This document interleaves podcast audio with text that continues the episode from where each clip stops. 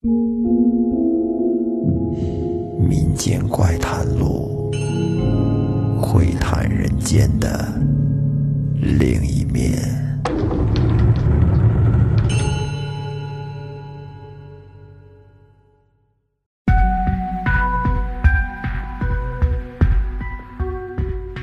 大家好，我是雷子，今天呢又能跟大家聊天了。今儿咱们聊一个什么事儿呢？不知道大家伙有没有想过这么一个问题，那就是到了现在，咱们曾经知道这个宇宙中是存在着外星人的，但不管咱们怎么去探求，永远都找不到与他们相关的任何痕迹。这是为什么呢？呃，有一些专家曾经说过，其中最大的原因，他们现在很可能已经生活在了咱们的身边所以呢，咱们没办法去辨认它。说到这儿呢，就引出了咱们今天的这个故事主题：黄延秋被外星人劫持事件。一九七七年的一天。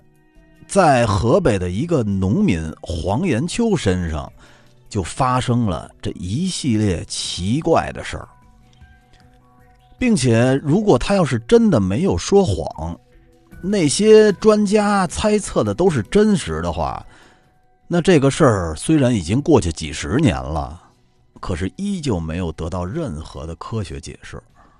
那么下边咱们就来仔细的梳理一下这个黄延秋事件。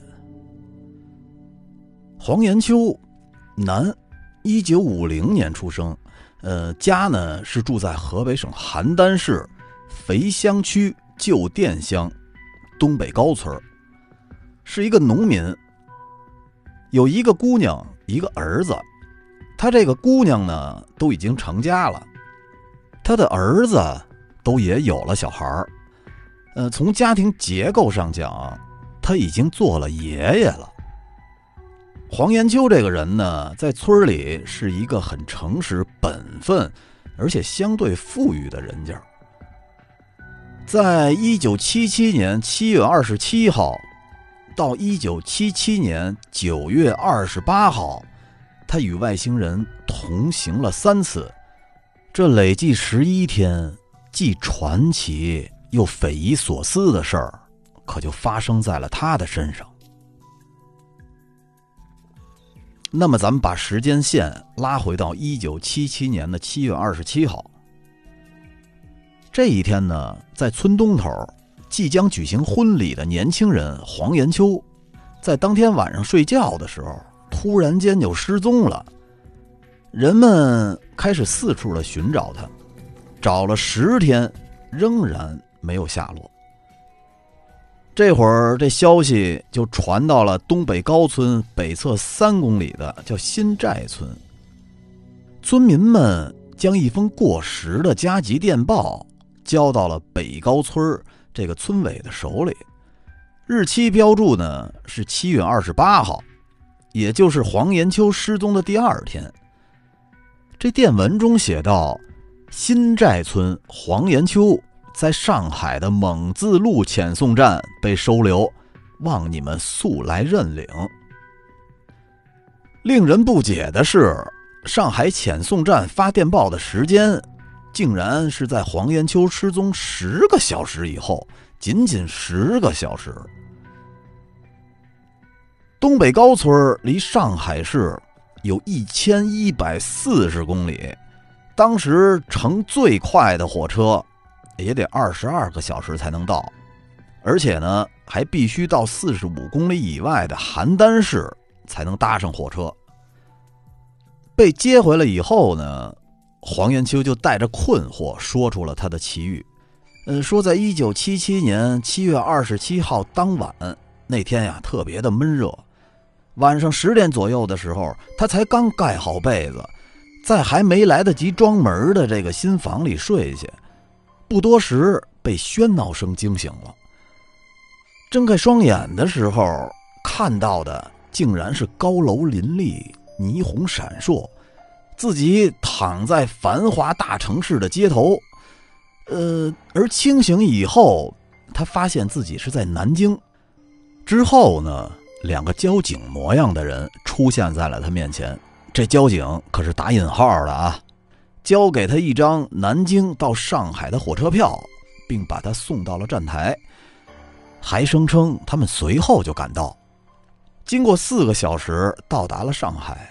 他找到了车站的派出所，没想到那两个交警比他来的可快，正在这门口等他呢，并把他送到了遣送站。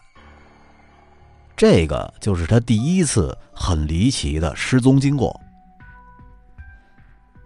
说这个黄延秋在人们的猜测中心神不安的又度过了一个多月，也没有发现什么别的奇怪的现象，呃，惊恐的小村庄才慢慢的平静了下来。九月八号的晚上，村委在黄延秋家的南院召开大搞生产的群众会，黄宗善等几位村干部都在场。大会开到一半儿呃，队长让黄延秋等年轻人呀说：“你们早点睡，明天一早还要往地里去送粪呢，送肥料，要以实际行动来响应这次大会的号召。”之后呢，这黄延秋就又失踪了。这个就是他的第二次失踪经历。更不可思议的是，在他离家的同时，这房屋南墙上，大概在一米五左右高的位置上，出现了一行好像是用镰刀刻出来的文字，上边写着“高登民、高延金，放心”字样。嗯，至今呢也没有查出来这个字儿是谁刻的。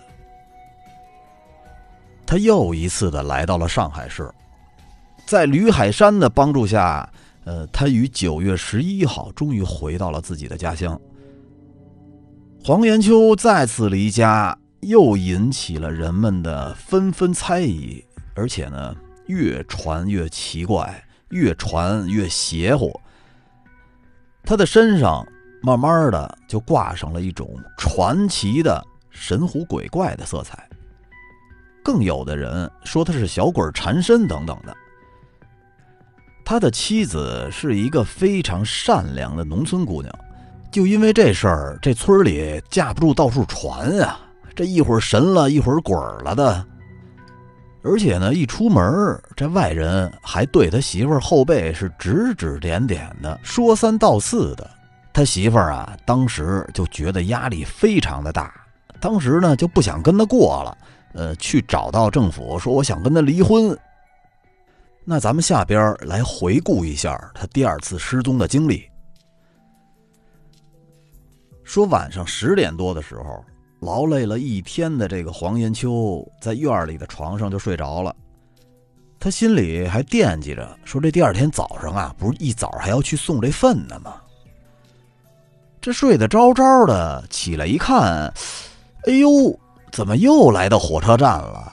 跟周围的人一打听，才知道，他又来到了离家里一千一百多公里以外的上海火车站，还在北广场。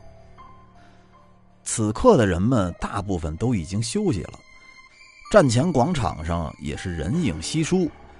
这哥们瞬间就被吓得够呛啊！惊恐诧异的黄延秋。在四周环视了一下，他说：“周围是那样的安静，并没有可疑的人士，只有夜空中灯光的辉影平添了几分神秘的色彩。”站在火车站巨大的钟表前边，他看这时间，这会儿已经午夜一点多了，但他现在依然是惊魂未定啊！突然间。狂风大起，雷电交加，这天儿就下上了大暴雨。雨夜中，奇轮外乡，这哪里才是归宿？黄延秋就不由得哭了起来。这会儿呢，他就突然间想起来，哎，上回不是帮过我那个解放军老乡？虽然跟他们俩仅仅是一面之缘，可是您说这人生地不熟，这大城市里头，跟他们俩也应该能算得上是个半熟人了。他只知道部队距离火车站大概四十公里左右，但是具体怎么走，往哪个方向走，坐什么车，他还真是不知道。这会儿呢，他突然间听到一个声音说：“哎。”同志，请问你是肥乡区的黄延秋吧？是不是要到军营去？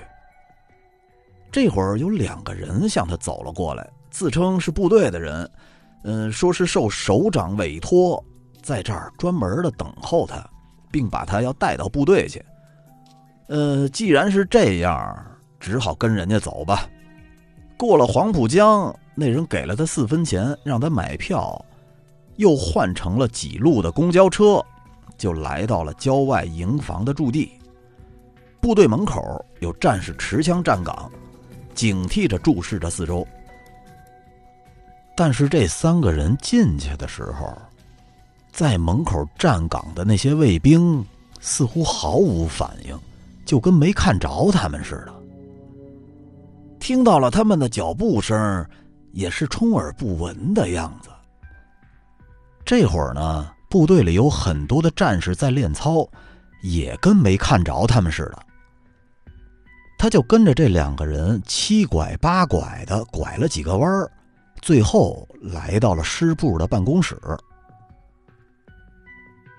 这会儿呢，操场上的几个军官冲他走了过来，问他说：“你怎么又来这儿了？你是怎么进来的？谁带你进来的？”这黄延秋呢，就和部队的这两个人说：“呃，说是他们俩带我来的呀。”这刚要引荐，转身一看，这俩人不见了，只有他自己呆呆的站在这操场上。经过部队同志的引荐，黄延秋来到了吕庆堂的住处。这会儿呢，吕庆堂外出开会，还没回来呢。呃，然后他的家属李玉英和儿子吕海山接待了他。按照这个部队的规矩啊，不管您是谁，到了咱们这个营房找人，都得在大门口出示介绍信或者出示您的身份证。然后他要找的这个人必须亲自去大门口去接他去。呃，就是说，如果没有人出来接你的话，打死你也进不去。您想想啊，这可是部队，可不是随便一大院好家伙，这什么人都能随便往里闯，那还了得呀！甭说那会儿了，到现在为止，这军区大院都是最严的。您说您想随随便便的进去溜达溜达，哎呦，我看您这小区花儿挺漂亮的，我进去瞅瞅，姥姥门都没有。您没看那门口老立着一大牌子，叫做“卫兵神圣，不可侵犯”。这事儿谁听着也邪。您稀里糊涂进去了，这事儿能就这么完了吗？是不是？部队上边的领导就找到了门卫和传达室。这门口站岗的卫兵和传达室的卫兵也是一肚子委屈，说我真没看着他。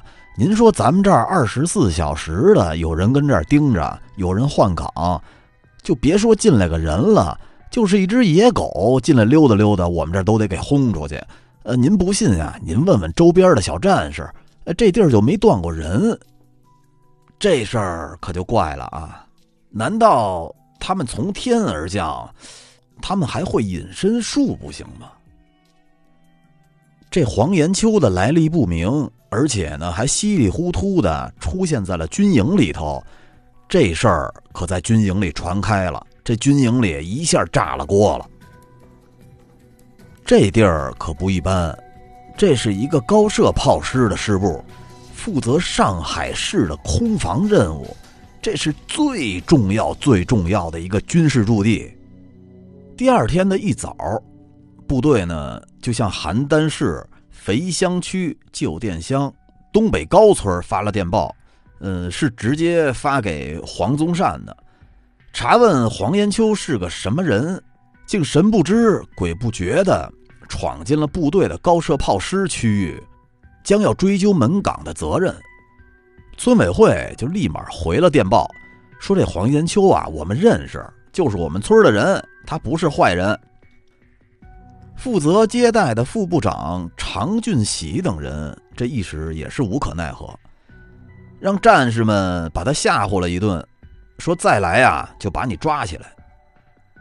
第三天，李玉英委托他的孩子吕海山用吉普车把黄延秋送到了上海火车站，而且为他买了回家的车票，还给了他几块钱零花钱。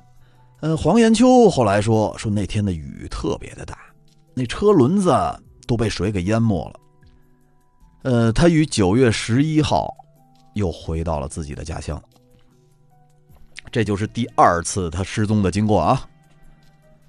那么下边咱们就来说他的第三次失踪。人们都说说最神奇的失踪应该就是第三次了，是九月二十号那天。这天夜幕降临。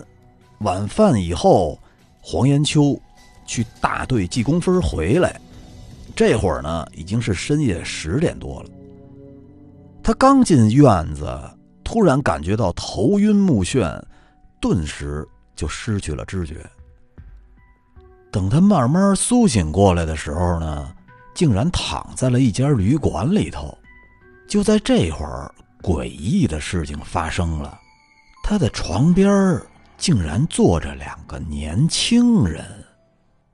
这两个年轻人自称是山东籍人士，告诉小黄，这地儿啊，已经是距这个肥乡区一千多公里以外的甘肃省兰州市了。呃，并说他在南京遇到的那个带引号的交警，和送他到部队的军人，都是他们俩扮演的。前两次的失踪呢，也是他们俩安排的。这次带他出来的目的呢，是九天游览九个大城市。当天晚上吃完饭以后，这两个陌生人把这小黄就背到了后背上，向北京的方向腾空而起，飞了起来。从甘肃省。到宁夏回族自治区，到陕西省、山西省、河北省，最后到了北京市，至少有一千二百公里的路程，他们仅仅用了一个小时就到了。到了北京以后呢，这两个哥们儿还带着他去了长安大戏院看戏。据他回忆啊，他们根本就没有买票。直接就从长安大戏院的检票口进去了，这两名检票员就像没看见他们仨似的，一点反应都没有。嗯，咱们可以回想一下啊，在七十年代，能去长安大戏院看戏的，非富即贵啊，这都不是一般人。您说他要是没去过，他能自己蒙出来吗？是不是就是您不知道的事儿？您说我们村口村口那那二层楼，或者我们村口那塔，我我这都能蒙出来。但是生活在河北农村的一个农民，他能说出长安大戏院这事儿来，您说是不是挺离奇的？他们看完演出以后，三个人又飞到了天安门广场，降落在了一根华表的前头。这两个陌生人对广场周围的景色做了简要的介绍，看了大概有十分钟左右，这老黄就跟着两个飞行人离开了广场，走到了不远处的一家旅馆里头。他们俩改用普通话，并出示了省级的介绍信，登记了房间。之后呢，三个人又飞往天津市，照例啊。也是一个小时就到了。三个人又是在检票员的眼皮底下没买票，就进到了电影院去看电影。这两个陌生人说下一站还要去哈尔滨。在哈尔滨逛了一家百货商场之后，傍晚又前往长春。到了第二天呢，又去了沈阳。在九月二十五号的时候，到达了福建省福州市，然后在九月二十五号的当天又到达了南京市。呃，在九月二十七号中秋佳节这天，来到了陕西省延安市。九月二十七号晚上，他再次回到了甘肃省兰州市。在九月二十八号晚上，他睡着的时候，这两个陌生人直接把他送回了他们自己家，就把他放在了他们家的枣树底下。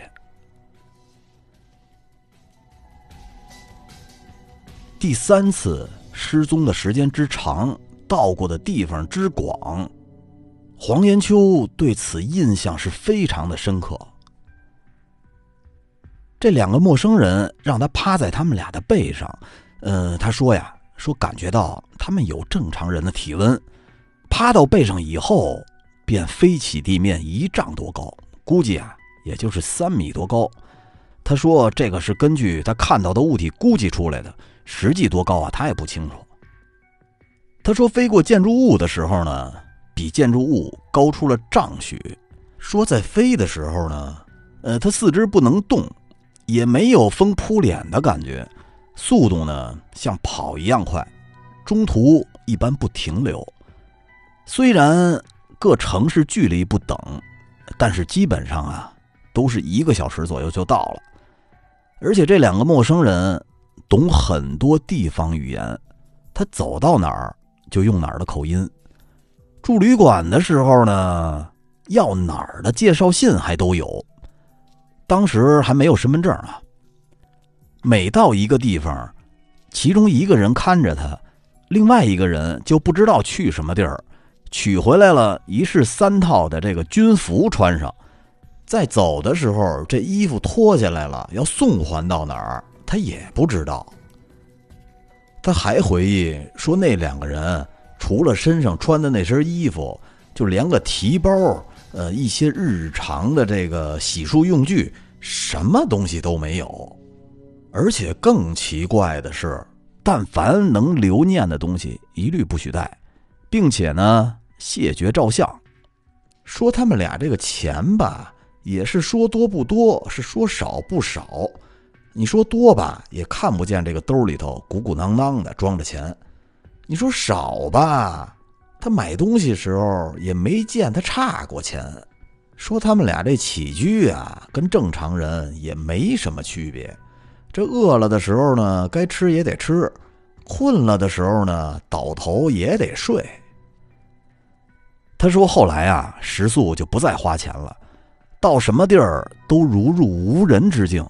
说我的心里有时候也很紧张，但知道逃跑也没用。呃，因为他们两个人轮流看着我，这陌生人跟他说：“说咱们呀，逛两天，玩够了我就让你回去。”